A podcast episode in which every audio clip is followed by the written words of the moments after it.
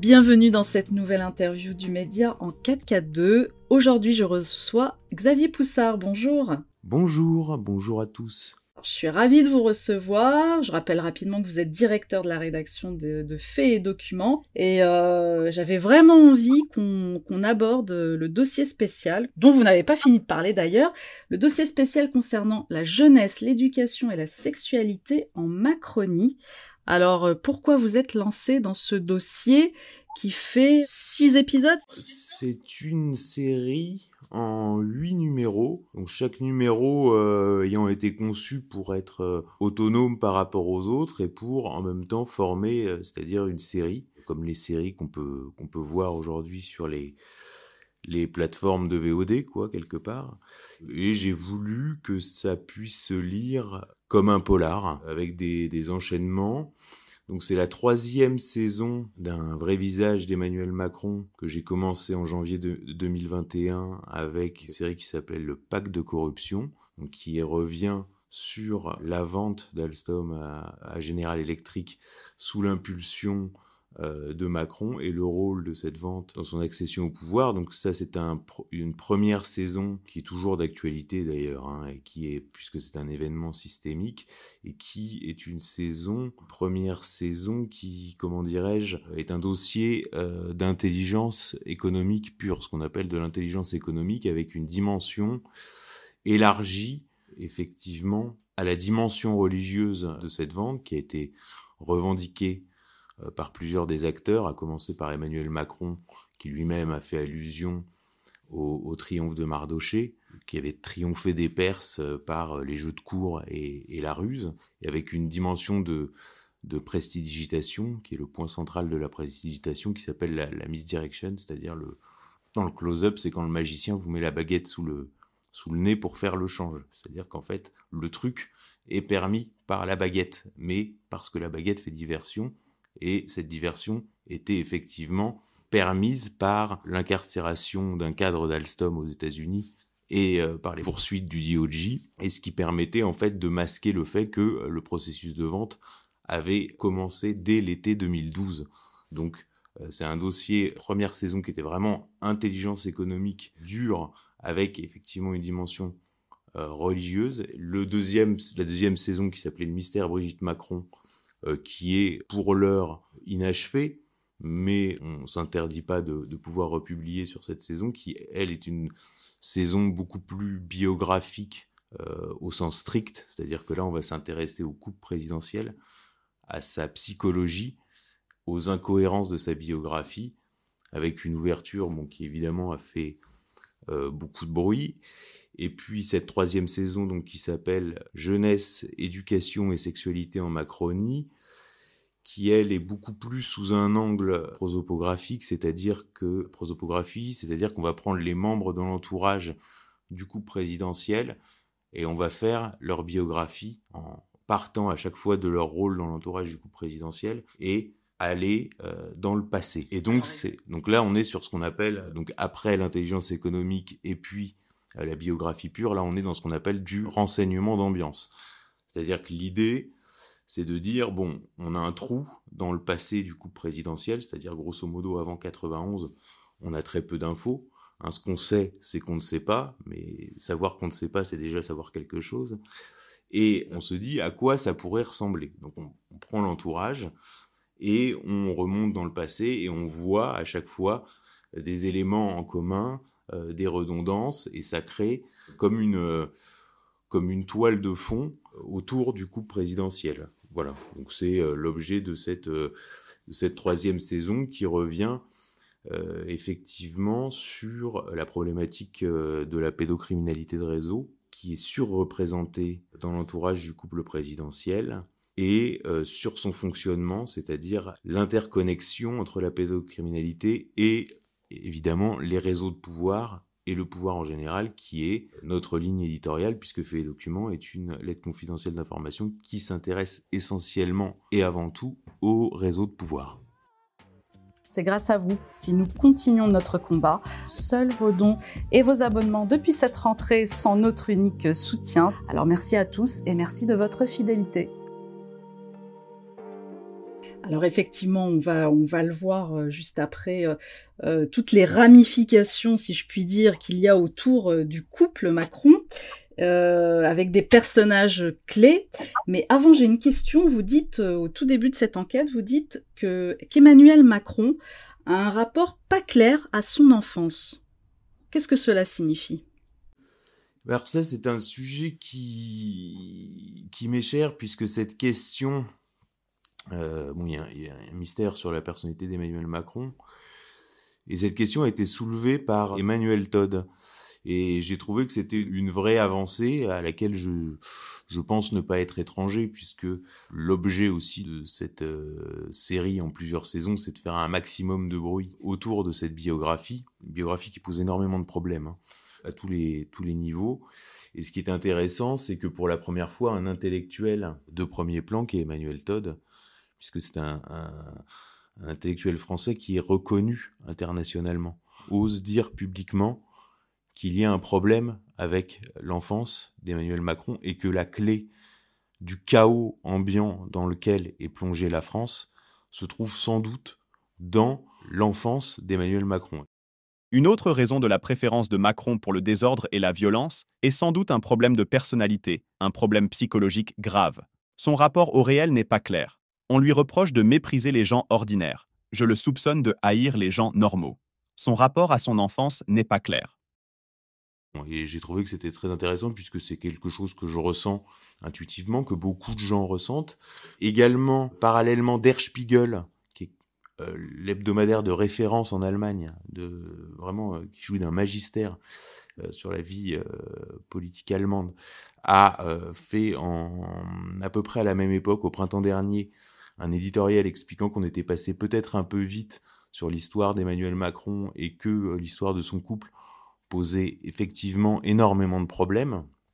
Donc cette idée commence à germer sur des relais de haut niveau. Voilà, et c'est ça qui m'intéresse, c'est que ce soit des relais de haut niveau avec effectivement un accord en fait sur le sur cette personnalité. Euh, c'est ce que j'explique euh, en particulier dans cette série, c'est-à-dire qu'on est sur un individu que Klaus Schwab, donc euh, le le, président du Forum économique de Davos a présenté, enfin le grand soi-disant Manitou du Great Reset, euh, Great Reset, qui est d'ailleurs le programme. Longtemps, les gens se sont demandé c'était quoi le programme de Macron. Maintenant, on sait, c'est le Great Reset.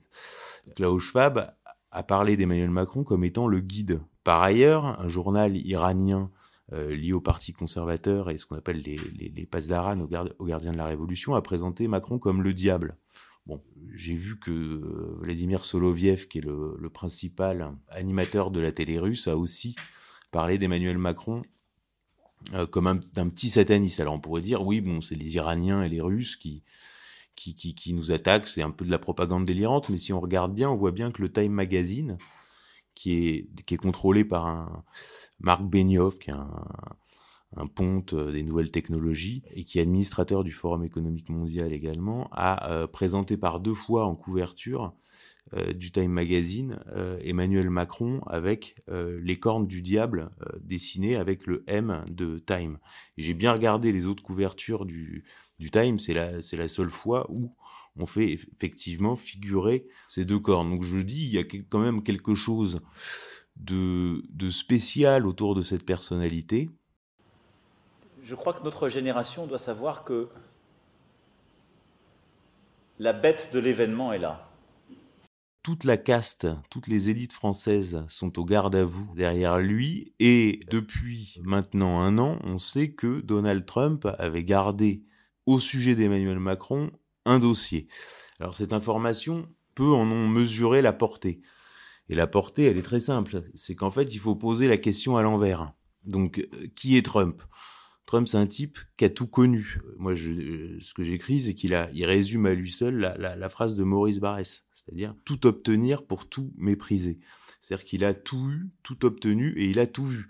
C'est-à-dire quand on prend les fréquentations de Trump dans son histoire personnelle, il a fréquenté euh, des gens comme Roy Cohn, euh, vraiment qui était un avocat euh, qui a été suspecté d'animer un, réseau euh, qu'on appellerait de, de balais bleus. Euh, il a fréquenté Epstein. Enfin, il a, tout vu. On se dit, pour qu'il garde un dossier sur Macron, qui est jamais que le président de la France. En plus, quand euh, Trump quitte la Maison Blanche, on est en 2021, Macron, il lui reste un an de mandat. Statistiquement, il a finalement peu de chances d'être réélu puisque ses deux prédécesseurs n'ont pas été réélus au terme de leur quinquennat, Hollande ayant même pas été en mesure de se représenter. Ensuite, c'est jamais que le président de la France. C'est-à-dire que si on pose la question à l'envers, si je te demande, à ton avis, euh, Trump est parti avec un seul dossier nominatif, c'est-à-dire un dossier sur un seul individu en quittant la Maison Blanche. Donc tu réfléchirais, tu me dirais, euh, je sais pas, Biden, euh, Ron DeSantis, Xi Jinping, Netanyahou, Erdogan. Enfin, il y, y, a mille noms qui te viendraient en tête avant Macron, qui est le président d'une d'un pays qui n'a plus vocation à la puissance, qui est même pas sûr d'être réélu l'année d'après. Et donc, quand le, le FBI perquisitionne Mar-a-Lago en août 2022. Donc c'est Trump d'ailleurs qui signe pour que la liste des documents saisis soit rendue publique. Donc en fait, il signifie au monde que le seul dossier qu'il a conservé, c'est un dossier sur Emmanuel Macron. Donc on a là un personnage au sujet duquel euh, Donald Trump, qui passe quatre ans à la Maison Blanche, donc qui part avec des dossiers confidentiels, le seul dossier nominatif qu'il conserve, c'est sur Emmanuel Macron. Le même personnage qui est présenté par le guide, par Klaus Schwab. Euh, le, même personnage qui est représenté en diable à la fois par euh, les rois du, capitalisme financier à New York et par les pasdaran iraniens. C'est ce que je dis, il les a mis d'accord au moins sur un point. Donc, il y a un problème sur cette personnalité, il y a un problème sur sa biographie, il a un rôle historique. De toute façon, euh, l'histoire de France, qu'on le veuille ou non, de ces dix dernières années, c'est Brigitte et Emmanuel Macron, qu'on le veuille ou non. Alors moi, je ne fais pas des, des, séries où je ne parle que d'Emmanuel Macron. Évidemment, ça me permet de parler de plein d'autres choses. C'est-à-dire, quand on fait le pacte de corruption, on va effectivement s'intéresser à euh, Patrick Cron, à Alain Minck, à Jacques Attali, à David de Rothschild, à euh, Thomas Kaplan. Et là, dans cette enquête, on va s'intéresser à des, personnalités comme euh, Jean-Marc Borrello, Elisabeth Kigou, Hubert Védrine, Jacques Lang, etc. Donc en fait, on fait des, on fait des entourages puisque visiblement, euh, cette personnalité est un catalyseur de d'une tectonique des plaques et euh, de changements systémiques. Et à ce moment-là, en, ce moment, je pense que nous sommes à la croisée des chemins et que dans cette époque, Emmanuel Macron a un rôle tout à fait particulier. Alors on, on peut, on peut, on peut effectivement euh, développer euh, sur ce qu'est cette époque, l'époque que nous vivons, qui est en fait assez c'est, ça tout paraît très très compliqué mais en fait tout est assez simple à comprendre. Il y a une thèse qui est sortie aux, aux États-Unis il y a quelque temps qui s'appelait euh, le siècle juif. C'est une thèse d'un université américain qui s'appelle Yoris Leskin. Et ça a été traduit en France euh, à la dans une maison d'édition euh, plutôt de gauche qui s'appelle La Découverte. Et donc la thèse de cet universitaire c'est que le XXe siècle est le siècle juif puisque quand on demande si vous faites un radio-trottoir, les gens vous disent le XXe siècle, c'est le siècle américain. Euh, le XIXe siècle ayant été le siècle euh, britannique et le, le XVIIIe sans doute français. Et euh, le XXe siècle serait... Mais dire ça, c'est, comment dirais-je, oublier euh, tout ce qui a été le communisme, c'est oublier plein de choses. Et donc, euh, lui, sa thèse, c'est que le XXe siècle est le siècle juif. Or, le corollaire de cette thèse, c'est que le XXIe, est-ce que le 21e sera aussi le siècle juif ou est-ce que le 21e ne le sera pas?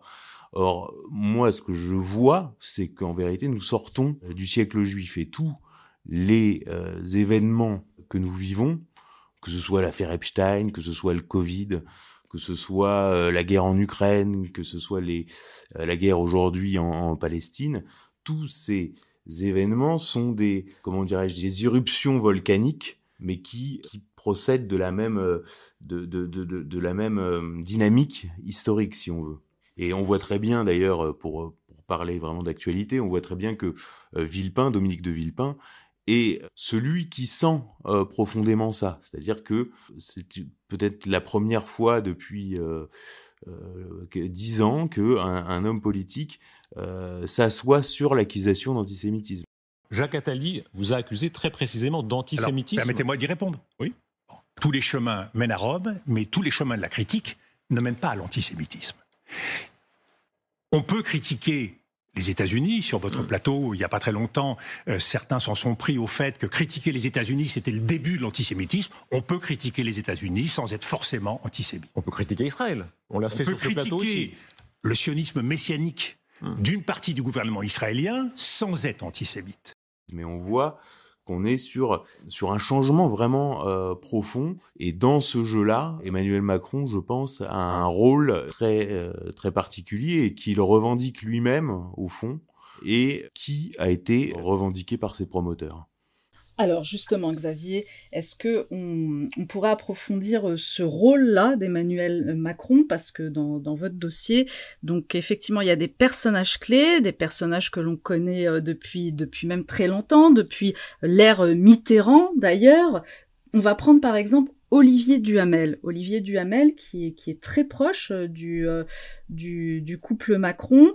Euh, vous en avez fait même dans un cahier central une espèce de d'arbre généalogique avec tout euh, tout le clan Duhamel. Quel est quel est le lien entre Emmanuel Macron et Olivier Duhamel, le clan Duhamel finalement?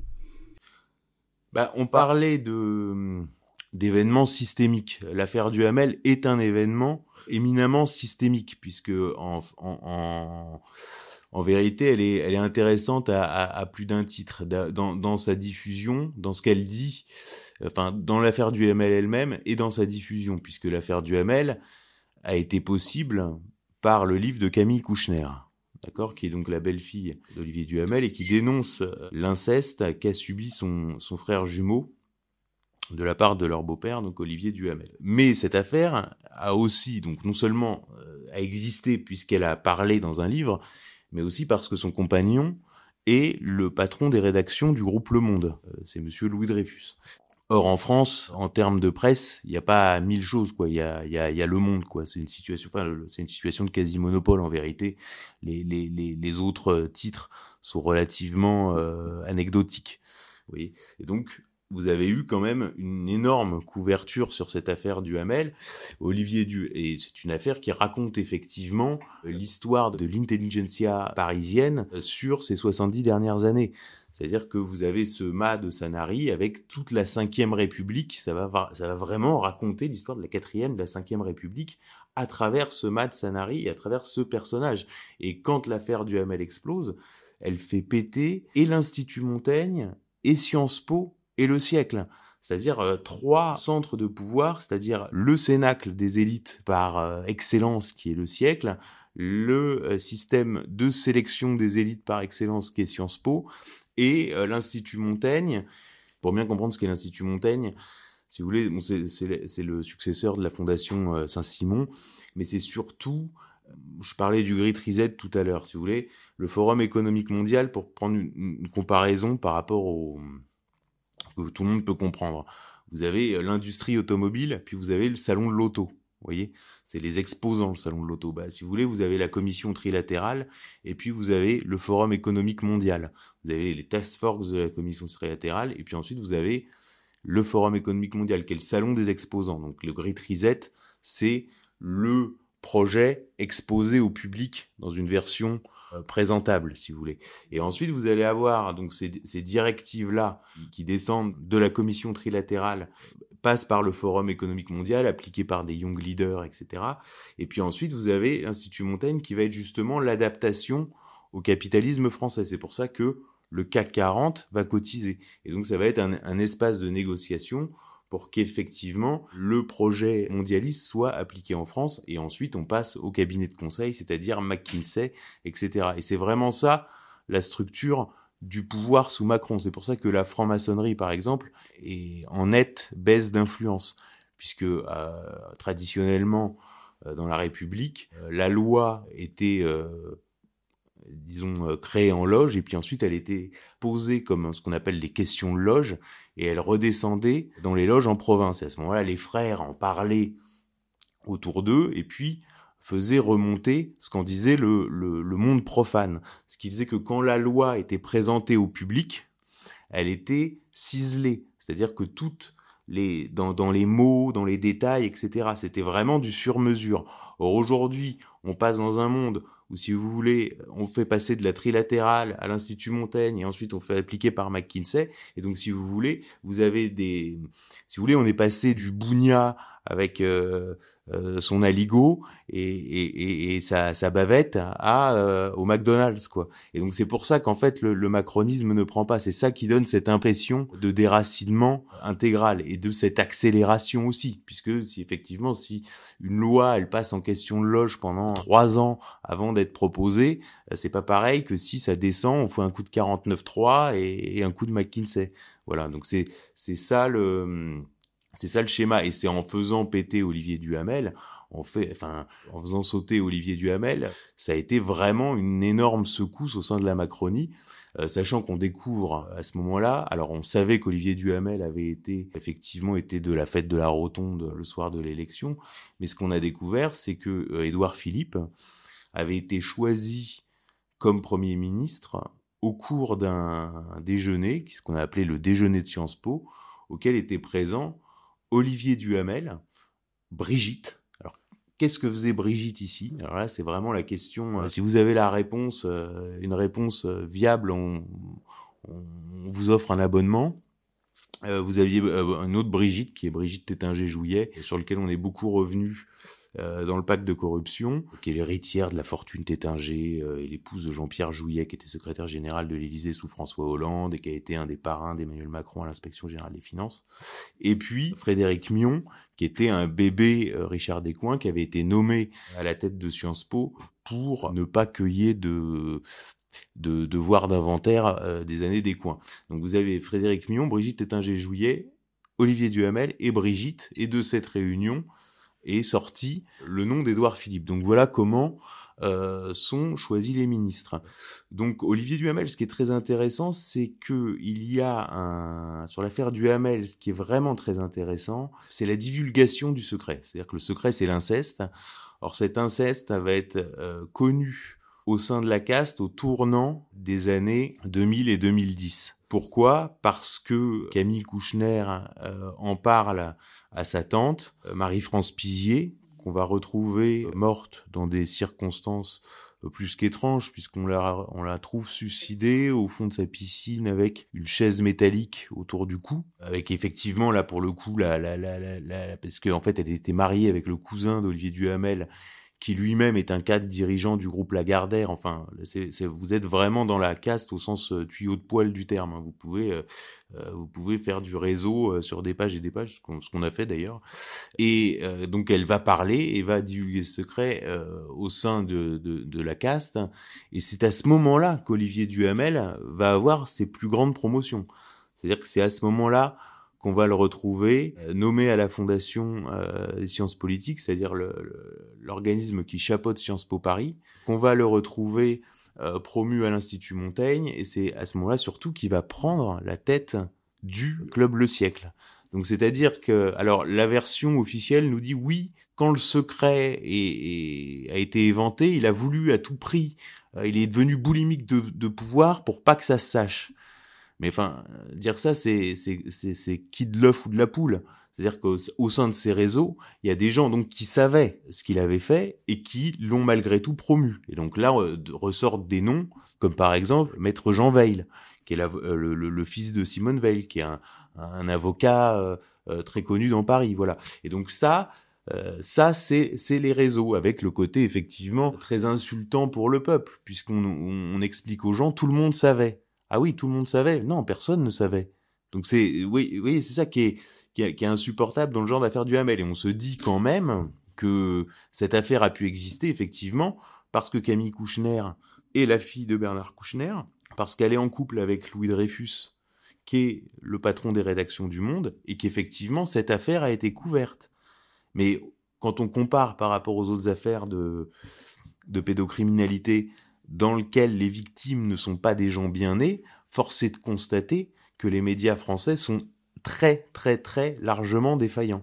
Et euh, donc c'est pour ça que l'affaire Duhamel est, est, est, aussi une affaire systémique parce que c'est une affaire qui permet effectivement de dire beaucoup de choses. On découvre aussi des, des, des faits complètement hallucinants à l'occasion de l'affaire Duhamel. Par exemple, on découvre que c'est Olivier Duhamel qui coopte au club Le Siècle euh, Thierry Solaire, qui a été l'organisateur de la, de la primaire de la droite et du centre en 2016 et dont on se rappelle qu'il avait lâché François Fillon dès les premières semaines.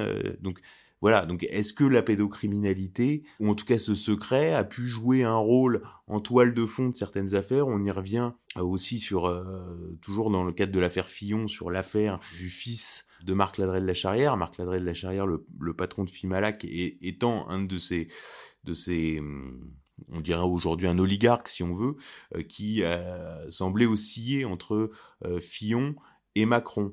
Or, on sait que euh, Marc Ladret de la Charrière avait des liens d'affaires hein, très poussés avec euh, Michel Marchand et que Michel Marchand avait protégé le secret qui était la pédocriminalité de son fils. Donc on voit en fait derrière des événements a priori distincts, comment dirais-je, se former une, atmosphère. Hein, une, là, on, on est, paraît-il, on est dans l'antisémitisme d'atmosphère. On pourrait parler vraiment de, pédocriminalité d'atmosphère, c'est-à-dire que on peut relire un certain nombre d'événements avec ces lunettes-là. Et, euh, et, en tout cas, c'est à ça que sert cette série. Et je dois dire que je le raconte euh, d'ailleurs dans Fait Documents que cette série, bizarrement, c'est ma c'est ma troisième saison, alors que c'est une, des, des premières euh, un des premiers angles qui m'est venu à la tête quand il s'est agi de traiter la Macronie. Et euh, je raconte justement, c'est une, une réunion, enfin l'idée de cette série vient d'une réunion où j'avais été convié par euh, des gens qui travaillent dans le, dans le renseignement euh, français, hein, je précise. C'était début septembre 2017 et c'était un peu cette époque, il y avait eu cette effervescence de la campagne de 2017, ça avait tiré de tous les côtés, tout le monde était plus ou moins rallié à Macron, enfin il y avait vraiment, on annonçait 10 ralliements par jour, enfin c'était c'était euh, comme ça très très bizarre, une grosse effervescence. Et donc cette réunion, c'était de dire bah, qu'est-ce que ça va être le nouveau pouvoir, euh, qu'est-ce que ça va être euh, le macronisme? C'est-à-dire, si vous avez 10 ralliements par jour, il est évident qu'ils n'ont pas tous la même valeur, ni même la même signification. Je rappelle qu'en plus, il y a eu des jeux de dupes. C'est-à-dire que par exemple, évidemment, Alain Minck et Jacques Attali ont soutenu Macron, alors que publiquement, ils ont fait croire qu'ils en, soutenaient d'autres, puisque Alain Minck a fait mine de soutenir Juppé et euh, Attali faisait mine de soutenir Valls. en fait, on a découvert après qu'il n'en était rien, qu'ils étaient derrière Macron depuis le début. Et je rappelle que cette campagne de 2017, elle voit quand même Emmanuel Macron détruire Juppé, Fillon, Valls, trois anciens premiers ministres, Sarkozy et François Hollande, deux présidents de la République. Donc on se dit, bon, soit le type est un génie, c'est-à-dire c'est un génie de la politique, on a affaire au nouveau Bonaparte, euh, soit il est aidé par euh, des forces occultes qui, coûte que coûte, ont décidé de l'installer au pouvoir avec un coup d'État, au moins médiatico-judiciaire, qui s'est appelé l'affaire Fillon, et qui en plus, donc ça c'est aussi des, des, des, informations que, que je révèle, mais bon, euh, tout le monde se rappelle que le big data donnait Macron quatrième quand même, et que euh, en plus de ça, les remontées de terrain préfectoral, donc des chiffres du ministère de l'Intérieur, le donnaient à deux jours du premier tour quatrième à 13%. Et quand j'ai vu par exemple la vidéo de Jacqueline Moureau, qui a été la première vidéo des Gilets jaunes qui a vraiment buzzé, elle dit bien dans sa vidéo, quand on, quand on l'écoute, elle dit ceux qui ont voté pour toi, et il y en a pas tant que ça. Et cette phrase-là, elle a parlé dans l'oreille de, de, beaucoup de gens parce que euh, vraiment, je pense que euh, inconsciemment, euh, les Français savent qu'ils vivent un coup d'État depuis 2017. Donc tout ça pour dire que moi, je suis convié à cette réunion et moi, à l'époque, je me suis dit, je me suis gouré. C'est-à-dire que pendant la campagne, je me suis gouré, je me suis dit bon, il y a une déferlante populiste, il y a eu le Brexit, il y a eu l'élection de Trump. Moi, j'ai vu les mecs sauter les uns après les autres. On voit Valls sauter, on voit euh, Juppé sauter, on voit Sarkozy sauter, je me dis bon euh, voilà. Et puis et puis je pense en plus que Fillon, le harcèlement dont il est euh, l'objet, euh, le rend plutôt sympathique. Et je me dis on va en fait on va rigoler parce que la gauche va être obligée à appeler à voter Fillon contre Marine Le Pen, ce qui est pas du tout la même configuration que 2002 puisqu'en plus Fillon est vraiment est vraiment une étiquette très néolibérale si on veut alors que Chirac avait quand même une étiquette sociale par rapport à Le Pen qui était libéral. Donc en fait sur les critères classiques de la gauche et de la droite, ça va être très compliqué. Et puis finalement, voilà, se produit ce raz-de-marée Macron, puisqu'il récupère aussi la Chambre euh, au passage, avec des députés dont on ne sait pas à cette époque-là ce qu'ils vont être. Donc cette réunion commence, Et euh, bon, bah chacun avance des noms. Alors on voit les, les, les, est-ce que les Sarkozys vont être récompensés euh, de leur rôle dans l'affaire Fillon? Est-ce que euh, les Chiraciens, ceci avec le maire, etc. Machin? Et puis rapidement, ça dérive. Donc la conversation est quand même informée.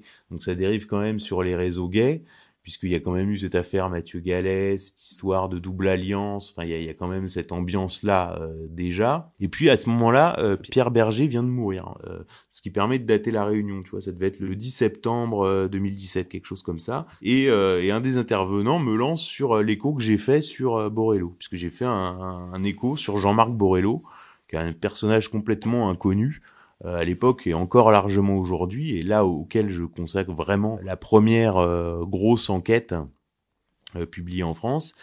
Et lui, il me dit, tu sais, j'ai beaucoup travaillé moi sur les réseaux pédocriminels, et il me dit, si Borello il est là, c'est pas c'est pas par hasard. Et lui, il est dans l'idée que il me dit, écoute, il y a déjà cette affaire Brigitte, c'est-à-dire leur histoire personnelle. Mais moi, à la limite, je me dis, est-ce que leur histoire personnelle est déterminante ou est-ce que, c'est-à-dire qu'on peut très bien se dire à ce moment-là, bon, leur histoire peut être assimilée à de la pédophilie, donc ils vont justement euh, faire attention à ne pas être assimilés à ça et maintenir à, distance la nébuleuse pédophile. Ça peut être une analyse au départ. Lui, il me dit non, non. Euh, si à Borello, c'est que c'est pas un hasard. Et lui il me dit euh, les réseaux pédophiles, les réseaux pédophiles ont pris le pouvoir en France. Et il dit, moi, c'est ça ma conviction. Et alors à ce moment-là, on commence à parler effectivement de ce sujet-là que je connais, moi, assez peu à l'époque, auquel je vais m'intéresser par la suite avec l'affaire Epstein, c'est-à-dire comment ça fonctionne. Hein, euh, L'articulation entre pédophilie et réseau de pouvoir, c'est ça qui est intéressant, c'est comment ça fonctionne. Et en fait, on va, va pas être déçu. C'est-à-dire qu'à chaque fois, ça va être bingo. C'est-à-dire qu'on va se retrouver quand même avec Éric Dupont-Moretti, place Vendôme, hein, avec Éric Dupont-Moretti, place Vendôme, qui est quand même l'avocat du crime organisé et des pédophiles. Hein. Ça veut pas dire que le crime organisé et euh, les pédophiles n'aient pas le droit à un avocat, mais de là à le mettre place Vendôme, il y a quand même un sujet. Il, était, il est reconduit après pour le deuxième quinquennat sur intervention personnelle de Brigitte. Hein. Il y a eu un article dans le Canard enchaîné. C'est-à-dire qu'il est reconduit sur intervention personnelle de Brigitte. Et là, il y a eu un mini remaniement cet été. J'en discutais d'ailleurs avec un contact. Euh, je lui dis, ah tiens, euh, tu vois pas que Dupont-Moretti, il saute au moment où je publie ma série? Et il me dit, mais non, t'inquiète pas, euh, c'est toi qui as bon, euh, c'est ton truc, tu vas voir, il va être reconduit. Et, comme par hasard, il a encore été reconduit. Donc Dupont-Moretti en impératif, et moi, je me suis dit que j'allais vraiment me lancer dedans. Euh, bon, il y avait eu l'affaire du Hamel, évidemment, mais quand j'ai vu que Emmanuel Macron essayait à tout prix de recaser Elisabeth Guigou au Conseil supérieur de la magistrature, dans un contexte de guerre entre le Conseil supérieur de la magistrature et euh, la chancellerie. Et donc Elisabeth Guigou, qui avait déjà été euh, démise de la commission sur l'inceste, puisqu'on avait découvert qu'elle était effectivement très proche d'Olivier Duhamel et qu'elle avait été citée par Camille Kouchner parmi euh, le premier cercle d'Olivier Duhamel dès le début de l'affaire dans le monde. Donc elle avait été. Donc on, faut, faut, bien voir ce que tout ça veut dire.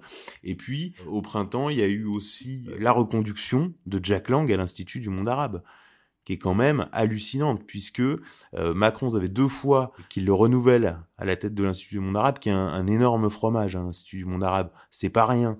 C'est-à-dire qu'en fait, c'est la France dans le monde arabe. C'est-à-dire qu'en fait, la France dans le monde arabe, c'est Jack Lang. Enfin, posez-vous cette question. Justement, Xavier, justement, je, vous interromps un, un moment, j'ai une question. Euh, vous dites qu'avec l'arrivée au pouvoir d'Emmanuel Macron, ce sont les réseaux pédophiles qui, euh, qui, qui gouvernent. J'ai pas dit ça. J'ai dit que au cours de cette réunion avec des gens du renseignement français qui s'est produit en septembre 2017, la, un des intervenants avait lui cette intime conviction Or, la suite des événements a, conforté cette intime conviction et lui a quand même donné raison. Euh, voilà. Donc ça veut dire que les réseaux pédocriminels ont pris le pouvoir en France. Ça veut dire que euh, y a un, surtropisme autour de la pédocriminalité et quand on lit euh, mon dossier jeunesse, éducation, sexualité en Macronie, on se rend compte qu'en fait on dépasse la pédocriminalité et que le tropisme qui ressort, c'est l'inceste. C'est-à-dire que l'inceste revient absolument tout le temps. Et ça, j'en ai moi-même été surpris parce que je m'étais dit bon, on va, on va traiter les affaires euh, avec des, des, personnages clés, hein, effectivement. Et en fait, le tropisme qui, a, qui est ressorti n'est pas seulement euh, la pédocriminalité, mais euh, c'est l'inceste. C'est le tabou de l'inceste. Et ça, euh, d'ailleurs, euh, une des rares à l'avoir dit publiquement, euh, c'est Christine Angot qui a dit faut faire très attention avec ce gouvernement parce que ce qui est en train de se jouer, c'est la levée du tabou. Et là, c'est, enfin, je veux dire, c'est Christine Angot, c'est pas Xavier Poussard, vous voyez. C'est-à-dire que cette parole-là, alors elle est, elle est très peu dite dans le débat public. Tout le monde voit que le problème est là. Il y a un énorme problème. C'est pas un petit problème, c'est un énorme problème parce que qu'est-ce que ça implique aussi du fonctionnement de la classe dirigeante en France, de la caste. Euh, Qu'est-ce que c'est euh, À quel niveau on peut être soumis à des ingérences étrangères? Qu'est-ce que ça dit du rapport qu'on a au futur? Puisque quand même la jeunesse c'est euh, censé être euh, le futur, c'est-à-dire ceux qui vont construire euh, la France de demain. Or, on a un président, je rappelle, qui, qui, qui lui-même n'a pas d'enfant et dont l'histoire personnelle a, comme dirait Bernard Kouchner, une odeur de pédophilie. Et, quand on, on creuse, eh ben il n'y a pas seulement une odeur de pédophilie, il y a une odeur d'inceste. Voilà, ça c'est vraiment le, le, point central euh, sur lequel je veux insister. Alors n'empêche que cette odeur d'inceste là, elle existe depuis bien avant l'arrivée euh, d'Emmanuel Macron euh, au pouvoir, puisque bon, le passé, le passif de par exemple le, le fameux Danny, Daniel Cohn-Bendit, qui est aussi proche euh, du couple Macron, bah tout le monde le connaît. Euh, tout le monde a, est au courant également de la pétition qui avait été signée en faveur de la pédophilie par plusieurs artistes, dont euh, Bernard Kouchner, Jacques Lang, Simone de Beauvoir, Jean-Paul Sartre et j'en passe. D'ailleurs, vous le, vous le mettez, euh, vous mettez la pétition dans, dans l'un des dossiers. Qu'est-ce que c'est?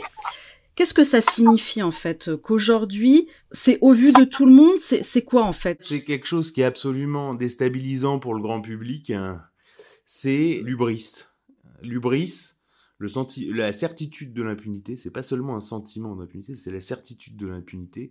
L'ubris et euh, la revendication. C'est-à-dire que c'est signé. Euh, on a déjà parlé, mais quand euh, Emmanuel Macron dit mon livre de chevet quand j'étais euh, collégien, euh, c'est ma grand-mère qui me l'avait donné en partage. C'était Le Roi des Aulnes de Michel Tournier, qui est un ouvrage essentiellement et intégralement pédophile. Voilà, radicalement, strictement, quand il met euh, le livre d'André Gide sur sa photo officielle de président de la République, c'est ce message-là qui fait passer. Donc le message est passé. Pourquoi se priverait-il d'envoyer des signaux et de signer le crime puisqu'il y a une impunité absolument totale en France? Il suffit d'aller voir sur des forums pédophiles où les types disent euh, ah bah tiens moi je suis jugé là. Euh, ah tiens bah moi je suis, moi c'est en France. Ah ça ah, la chance que t'as vraiment tu risques rien voilà c'est ça et c'est ça la, la, la, vraie question. Avec un nombre incalculable euh, d'affaires on voit les pédophiles se réfugier dans deux pays hein, la France ou Israël. Et aujourd'hui on a un vrai problème avec ça. Est-ce que Emmanuel Macron est positionné comme le garant de, de cette impunité. Et l'impunité, elle est, elle est très claire. Alors souvent, euh, à la suite de mon dossier Brigitte, j'ai beaucoup entendu parler de la preuve. C'est-à-dire que les gens étaient euh, obnubilés par euh, quelque chose qui, qui serait la, la, preuve. Comme si la preuve, ça existait dans la vraie vie. Dans la vraie vie, il y a des, il y a des procès d'assises où il y a des faisceaux d'indices graves et concordants et où il y a l'intime conviction des jurés. Voilà, c'est comme ça que ça fonctionne. Il n'y a pas la preuve comme sur les séries qu'on regarde le soir sur euh, TF1, les séries policières, avec euh, le type qui tire un poil de cul euh, au coroner, qui l'envoie au labo avec un mec déguisé comme s'il avait le Covid, et bim, il y a la preuve qui sort. Ça, ça n'existe pas. Et donc c'est pour ça que je raconte des histoires qui sont des cas d'école. Par exemple, je raconte l'histoire de Yves Bertrand, qui était patron des RG. Hein, c'est pas un, un, Gugus, un illuminé. Le type est patron des RG. Et il pond une note sur une affaire de pédophilie qui s'appelle l'affaire Rosella Hightower, qui est un centre de danse à Cannes dans lequel des gamins ont été prostitués à des gens puissants. Et un des gamins s'est suicidé. Or, la justice a étouffé l'affaire, le tribunal de grâce en particulier, avec euh, à la manœuvre le juge Renard. Et Gilles Bertrand entend parler de cette affaire et fait une note où il explique que quand l'affaire a été étouffée, des écoutes existantes qui auraient existé n'auraient pas été euh, reversées au dossier et que ces écoutes auraient mouillé euh, le couple Lang, euh, c'est-à-dire Jack et Monique Lang. D'accord euh, Monique Lang aurait réservé la venue du couple et aurait eu des ébats sexuels sur une table en verre pour que euh, transparente pour que effectivement Jack Lang puisse euh, voir son épouse par en dessous quoi. Voilà. Donc c'est ça qui est écrit dans la note d'Yves Bertrand. Et Yves Bertrand va essayer de relancer l'affaire avec un magistrat remarquable qui s'appelle Éric de Montgolfier qui qui lui est un, un pur quoi et en fait ils vont essayer de relancer l'affaire avec Yves Bertrand qui aurait envoyé la note, qui voulait envoyer la note à Éric de Montgolfier, qui lui-même ouvre une instruction pour dénonciation calomnieuse. À ce moment-là, Yves Bertrand se serait démasqué et l'affaire aurait été relancée. Voilà, donc on a là, on a un, grand magistrat et le patron des RG qui essaye de relancer une affaire Et donc Yves Bertrand avait besoin de l'aval de sa hiérarchie. Sa hiérarchie, c'était qui? C'était le ministre de l'Intérieur de l'époque, qui était Nicolas Sarkozy. Et Nicolas Sarkozy a dit, toc, toc, toc, on va se servir de ça, et je vais obtenir le ralliement de Jack Lang. Et il va obtenir effectivement le, un ralliement non dit, c'est-à-dire qu'en tout cas Jack Lang va être désactivé et ensuite Jack Lang sera récompensé pour avoir soutenu de fait Nicolas Sarkozy et sera recasé d'ailleurs dans la commission Balladur chargée de refaire la, de, de, la réforme constitutionnelle de 2008 où on retrouve Jack Lang avec euh, Olivier Duhamel. Enfin voilà. Donc c'est comme ça qu'il faut euh, voir. Alors je prends une affaire pour ce qui est de la preuve euh, qui est encore plus hallucinante, qui est l'affaire du CD-ROM de Zandvoort. Donc euh, là c'est mon entrée relative à Elisabeth Guigou puisque tout le passage d'Elisabeth Guigou Place Vendôme, qui d'ailleurs n'avait rien dans son parcours qui permettait de, la voir un jour euh, ministre de la Justice. C'est pas du tout sa spécialité. Euh, sa spécialité, c'était euh, les problématiques du développement de l'Union européenne et de euh, l'intégration euro-mondialiste. Donc elle avait rien à voir avec la justice. Et bien, bizarrement, elle s'est retrouvée ministre de la Justice dans un contexte où il y a eu, comment dirais-je, une tentative de faire sauter la chape de plomb sur ces questions-là, notamment à la faveur de l'affaire du trou. Et donc est arrivée cette affaire qu'on appelle l'affaire du De Zandvoort, qui a été couverte en France par deux journalistes remarquables que sont Laurence Benneux et Serge Garde, donc à la fois par l'Humanité et par le Figaro. C'est une, association entre le Figaro et l'Humanité. Ce qui est rarissime, je pense, dans l'histoire du journalisme. C'est des CD-ROM avec des fichiers pédopornographiques et à partir de ces CD-ROM, la police néerlandaise a fait un trombinoscope avec des, captures d'écran, quoi, avec des visages d'enfants, euh, des centaines de visages d'enfants. Et l'humanité va être euh, submergée d'appels de parents qui, eux, recherchent leurs enfants, en se disant, est-ce que euh, mon fils qui a disparu aurait pas été embarqué là-dedans? Et donc vous avez des centaines, des centaines de centaines de parents qui vont venir dans les locaux de l'humanité pour regarder les fichiers. Je ne sais pas si vous vous rendez compte, la violence, il n'y a pas pire. Si vous voulez, vous êtes un, parent et vous, vous, avez perdu votre enfant et vous allez dans les locaux d'un journal pour regarder des fichiers pédopornographiques pour voir s'il n'y a pas votre enfant. Eh bien, il y a 81 parents qui vont reconnaître leur enfant et donc dans 81 cas, donc 81 parents qui reconnaissent leurs enfants et dans 81 cas, c'est-à-dire dans tous les cas, la justice ou la police va leur dire il s'agit d'un sosie. Vous voyez? C'est pour vous dire la preuve, c'est quelque chose qui n'existe pas. Vous voyez En droit et sur des affaires de ce type. Et vous êtes face à des réseaux qui se savent en situation d'impunité totale. Je veux dire, la, la preuve, Éric Dupont-Moretti, ça a indigné une personne en France, Christine Angot.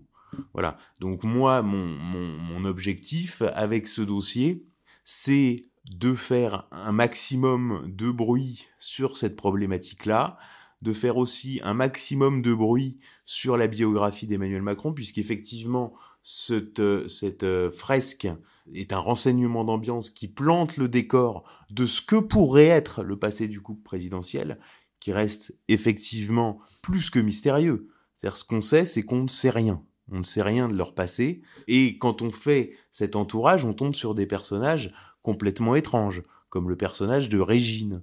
Vous voyez, on, on retrouve Régine à plein d'endroits. On la retrouve dans l'entourage de Pierre Berger, on la retrouve au lancement de la carrière de Jean-Marc Borello, on la retrouve au lancement de la carrière de Michel Marchand, on la retrouve sur l'affaire Palmade, puisqu'elle été la grande protectrice de Pierre Palmade. Donc la reine de la nuit, hein, qui a bien expliqué dans ses mémoires euh, que toute sa vie elle avait été l'État d'Israël, qui d'ailleurs lui a remis sa plus grande distinction, et que elle avait servi euh, les Rothschild en expliquant qu'elle se tenait à, côté d'eux et que euh, chacun avait un rôle à jouer et que euh, elle, comme les Rothschild, jouait le même jeu de façon accomplie. Donc on retombe systématiquement sur cet univers de la nuit, hein, Jean-Marc Borello, là, on va être sur SOS Drogue International. Jean-Marc Borello, c'est un type qui, qui est très important, il a été présenté par Le Point. Donc justement, c'était le point de départ de la réunion. Le type avait dit, si Jean-Marc Borello est là, c'est qu'il n'est pas là par hasard. Jean-Marc Borello, qui est éducateur à la base, hein, qui est éducateur. D'ailleurs, il faudrait observer à chaque fois que Brigitte euh, parle, les, quand les, profs, ce qu'on appelle dans le langage familier les profs, parlent d'eux-mêmes, ils, parlent d'eux-mêmes comme étant des enseignants. Un, professeur se dira toujours que je, suis enseignant, j'appartiens au corps enseignant. Vous regarderez bien que Brigitte, elle parle systématiquement des éducateurs, hein, qui était euh, une, une profession alors qui était complètement trusté par euh, les réseaux trotskistes de l'après 68, très influencé par les problématiques, je dirais, de complaisance, sinon plus, vis-à-vis de la pédophilie. Et donc vous avez ce Jean-Marc Borello qui est à la base un éducateur. il a une promotion dans les cabinets euh, ministériel socialiste dès le début de la, dès l'arrivée de François Mitterrand à l'Élysée. Et quand vous prenez le début de carrière, c'est pareil, il y a un flou. Et il y a eu quand même un type qui a témoigné sur Internet en disant que le centre à Marseille où il était avant avait été secoué par une affaire de pédophilie. Donc il a quand même pas de chance. Ensuite, il s'occupe de SOS drogue avec Régine et il plonge pour, dans une affaire de trafic de stupes. Ensuite, euh, il s'occupe avec Régine d'un centre de rééducation des jeunes en difficulté par le luxe. Et il va se retrouver encore une fois au cœur d'un scandale de pédophilie, qui est le scandale de l'Institut des Tournelles, puisque des gens riches euh, venaient euh, dans ce centre, et il a été présenté au cœur par un des, un des, une des victimes qui dit bien que c'était un trio gagnant, c'est-à-dire le directeur de l'Institut, Robert Megel, euh, Tremsal, le psychiatre, et, euh, et Borello, qui était administrateur de ce groupe, sachant que le même Megel, donc qui lui a quand même pris 12 ans de prison euh, pour pédophilie, était lui-même administrateur de SOS Drogue International. Et de tout ça, Borello euh, aurait dû tomber. C'est-à-dire que logiquement, il aurait dû tomber. Ben non, il n'est pas tombé. Il a été recruté comme prof à Sciences Po par Richard Descoings. C'est là qu'il a formé Emmanuel Macron, euh, soi-disant, au concours de l'ENA. Concours de l'ENA que Emmanuel Macron n'aurait évidemment jamais dû avoir puisqu'il a refusé, euh, il n'a il a pas répondu à la question qui lui était posée à l'oral. Euh, demandez à Eric Zemmour comment ça s'est passé pour lui l'oral de l'ENA. Euh, ça l'intriguera de savoir que Emmanuel Macron, bah, lui, a réussi à avoir l'oral de l'ENA sans répondre à la question qui lui était posée. Et donc ce Jean-Marc Borello a pu se développer et a créé un, truc qui s'appelle l'économie sociale et solidaire, donc qui est ni de l'économie, qui est ni sociale et qui est pas solidaire du tout, et qui a un système qui s'appelle la privatisation de l'État-providence et euh, du tissu associatif français par un groupe absolument tentaculaire et complètement opaque et qui récupère des tas de marchés depuis que Macron est au pouvoir dans la déradicalisation, dans l'accueil des migrants. Alors la déradicalisation, c'est bon, déjà c'est c'est une tarte à la crème. Mais maintenant, ils veulent ouvrir des centres de déradicalisation pour les nationalistes, hein, gérés donc par le dit euh, Jean-Marc Borello, euh, l'accueil des migrants, etc., etc. Et donc, vous êtes sur quelque chose qui devient euh, complètement dysfonctionnel et hors de contrôle. Et la biographie de Jean-Marc Borello, je m'étonne d'être le premier journaliste en France à produire une biographie de Jean-Marc Borello, alors qu'on a des tas de témoignages qui nous expliquent que quand il y a le bureau politique de la République en marche, euh, c'est quasiment lui qui parle le plus fort et qui dicte tout à tout le monde. Euh, on a un témoignage de Louis Gallois, qui a été patron de la SNCF, il me semble, qui le raconte. Donc tout est en source ouverte. Et ce type-là, encore une fois, a été primé par la Fondation Schwab, du Forum de Davos, etc.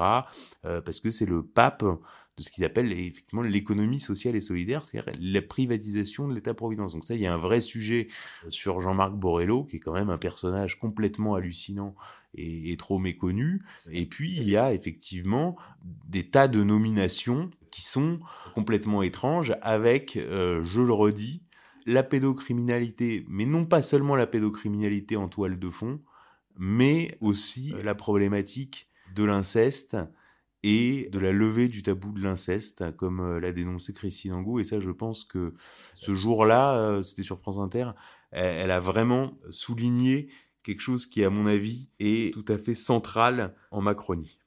Et pourtant, alors, euh, et pourtant, avant de terminer, euh, Xavier Poussard, et pourtant, euh, depuis cette rentrée là de septembre, le gouvernement a lancé un spot publicitaire pour sensibiliser et alerter sur sur l'inceste. Je ne sais pas si vous l'avez vu.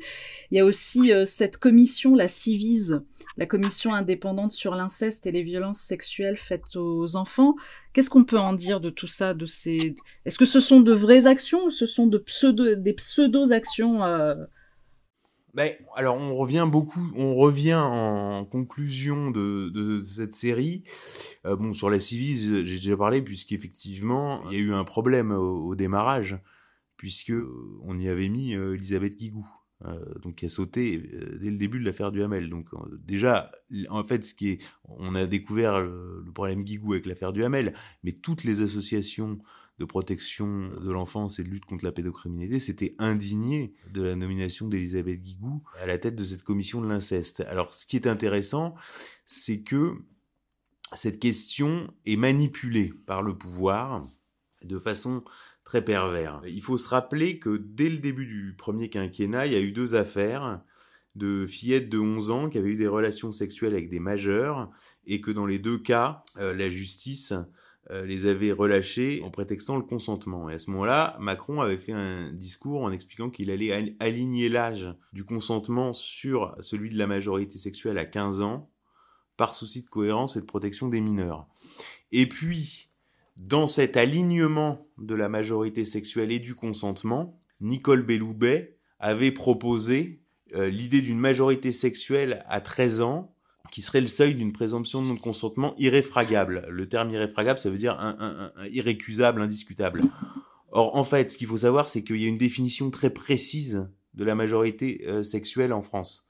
D'accord? Elle est fixée à 15 ans, mais étendue à 18 si le majeur est une personne ayant autorité sur le mineur. Et surtout, la définition, c'est l'âge à partir duquel un mineur peut valablement consentir à des relations sexuelles avec ou sans pénétration avec une personne majeure à condition que cette dernière ne soit pas en position d'autorité à l'égard du mineur. Donc là, ça, ça, ça on, augmente à 18. Donc ça veut dire que dans la définition de la majorité sexuelle, il y a déjà l'idée du consentement, hein, défini comme l'âge à partir duquel un mineur peut valablement consentir. Donc en fait, en faisant mine de vouloir avancer sur le sujet, eh bien Macron euh, et en envoyant Nicole Belloubet, puisque lui, il fonctionne toujours comme ça, il envoie toujours quelqu'un en, première ligne. Mais en fait, ils, font avancer donc deux idées, c'est-à-dire l'abaissement de la majorité sexuelle à 13 ans et l'idée quand même que une relation puisse être consentie. Or, quand on prend ces deux, euh, ces deux sujets, c'est-à-dire la question du consentement dans un rapport sexuel avec des mineurs et l'abaissement de la majorité sexuelle à 13 ans, c'est les deux revendications historiques du lobby pédophile. Voilà. Et donc, en fait, tout, tout ce débat est miné. Alors, on, fait tout un article qui redétaille effectivement l'évolution de la loi sous euh, les mandats de, Macron. Et effectivement, c'est très compliqué pour eux, puisqu'en même temps, ça tiraille. Il y a une opinion publique qui, qui devient très demandeuse euh, en termes de protection des mineurs. C'est-à-dire que ce qui était euh, accepté, enfin, en tout cas accepté, disons, dans le dans la folie ambiante euh, des années 70 euh, euh, l'est beaucoup moins aujourd'hui. Euh, ça n'était pas accepté tant que ça. Hein. C'était, juste qu'il y avait une, presse, il n'y avait pas de voilà. Aujourd'hui, on a beaucoup plus de, de caisses de résonance, de contre-caisses de résonance. Mais donc eux sont tiraillés là-dessus, ils sont vraiment tiraillés avec une opinion publique qui, donne des, coups de bélier. Hein. C'est aussi euh, l'objet de, cette euh, saison euh, du vrai visage d'Emmanuel Macron. C'est vraiment de soulever cette question-là à travers des, effectivement l'angle des réseaux de pouvoir, hein. pas simplement l'angle des victimes, puisque souvent la pédocriminalité, et on peut le comprendre, est traitée sous l'angle des victimes. C'est-à-dire que et nous en fait on inverse la lumière, c'est-à-dire qu'on regarde vers le haut et on regarde du côté des, réseaux de pouvoir et des protections que ça implique, tout en donnant euh, des témoignages de victimes, ce qui crée des, effectivement des ruptures dans le narratif de la série. on va être sur des passages très réseau effectivement euh, de description des réseaux et puis bim d'un coup le témoignage euh, qui survient donc euh, la réalité crue du témoignage mais notre angle n'est pas forcément le témoignage de la victime c'est comment ça fonctionne. Et effectivement il y a tout un, un, un chapitre donc qui s'appelle la grande manipulation sur comment Macron distille certains éléments de revendication historique du lobby pédophile dans le débat public sans avoir l'air d'y toucher. Parce que c'est quand même toujours ça, euh, Emmanuel Macron. Euh, là, on voit la même chose sur les tensions intercommunautaires en France, hein, toujours sans avoir l'air d'y toucher, tout en mettant bien de l'huile sur le feu. C'est une des faiblesses du régime, et en même temps, ce régime et atteint euh, du bris. Jusqu'où cela va-t-il aller euh, Et en tout cas, on lance cette euh, ouais cette série. Puis aussi, c'est un, moyen de donc on a fait un petit spot de de, une bande annonce qui est aussi un moyen de solliciter l'attention des Américains puisqu'on sait que donc Trump a un dossier sur Emmanuel Macron hein, et avec un moment historique qui est à la fois un type qui a passé quatre ans à la Maison Blanche qui donc a eu accès à des informations classifiées, même s'il n'a pas vraiment pu exercer le pouvoir à cause de la, conjuration des juges et des, médias euh, sous contrôle de la finance. Hein. C'est ça, c'est comme ça qu'il faut comprendre. Mais bon, il a fait un travail euh, de troll, si on veut, et dans ce travail de troll, eh ben, il a quand même embarqué un dossier sur le président de France, donc Emmanuel Macron, et a tenu à le faire savoir qu'il avait conservé ce dossier. Donc qu'est-ce qu'il y a dans ce dossier? Donc aussi faire un maximum de bruit pour euh, essayer d'obtenir une divulgation de ces éléments. Et, euh, et puis suite au prochain épisode. En tout cas, c'est le cas. Vous faites beaucoup de bruit avec, euh, avec cette enquête que moi, je n'ai pas terminée puisque je me suis arrêtée au numéro 5, puisqu'à l'heure où on se parle, il y a les autres qui sont à venir.